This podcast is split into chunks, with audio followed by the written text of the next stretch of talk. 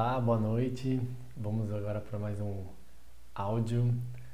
Meu nome aqui é Bruno Cavicchio e hoje eu vou falar para você como o seu intestino influencia a forma com que você pensa.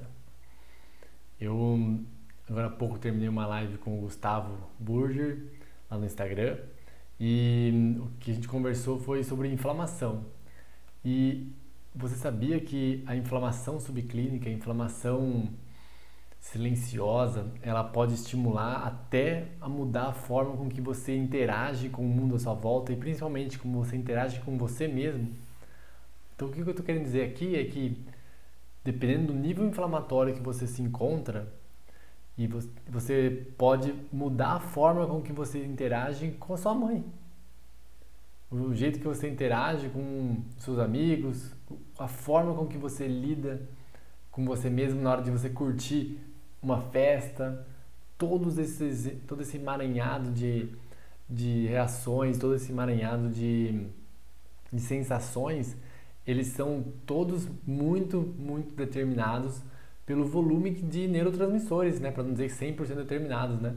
pelo volume de neurotransmissores que você possui naquele momento exato que você está vivenciando aquela experiência. Então, isso quer dizer que, dependendo do nível de serotonina, de dopamina, de norepinefrina, de catecolaminas em geral, vai, vai direcionar se você vai ter uma resposta mais enérgica ou uma resposta mais tranquila, não querendo dizer se você vai ficar passivo ou não, mas a forma como você vai lidar com a situação e com você mesmo. E é nesse ponto que o seu intestino entra na jogada.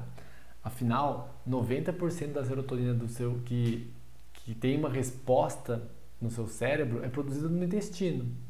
E 70 a 80% de todo o sistema imunológico do corpo, ele se encontra no intestino que é chamado o tecido linfóide associado ao intestino, né? que seria o GALP em inglês, a sigla. Né?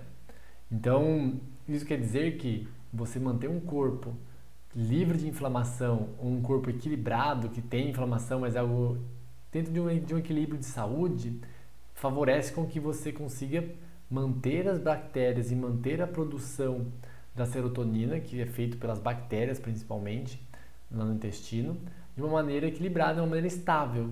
E isso favorece com que você consiga lidar melhor com seus problemas.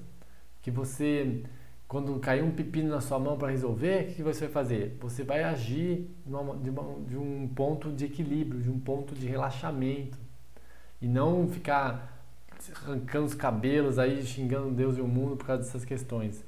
A tendência é você ter uma facilidade muito maior em lidar com isso com um intestino mais equilibrado, um intestino menos inflamado. Por isso, assim como no áudio anterior, eu reforço para você. Você já deu uma checada como é que está seu PCR? Você já checou como é que está sua interleucina 10? Você já checou? Pede para o seu médico. Que tal de fazer uma avaliação para ver como é que está seu fibrinogênio, sua insulina?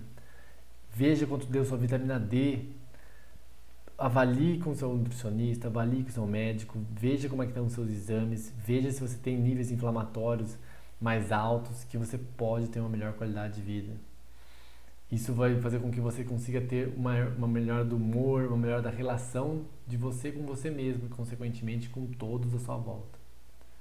Bom, esse seria o recadinho de hoje e vejo você na próxima, no próximo áudio com mais uma dica e com mais informações para deixar sua vida muito mais tranquila e você mais feliz com você mesmo. Uma ótima noite, um abraço.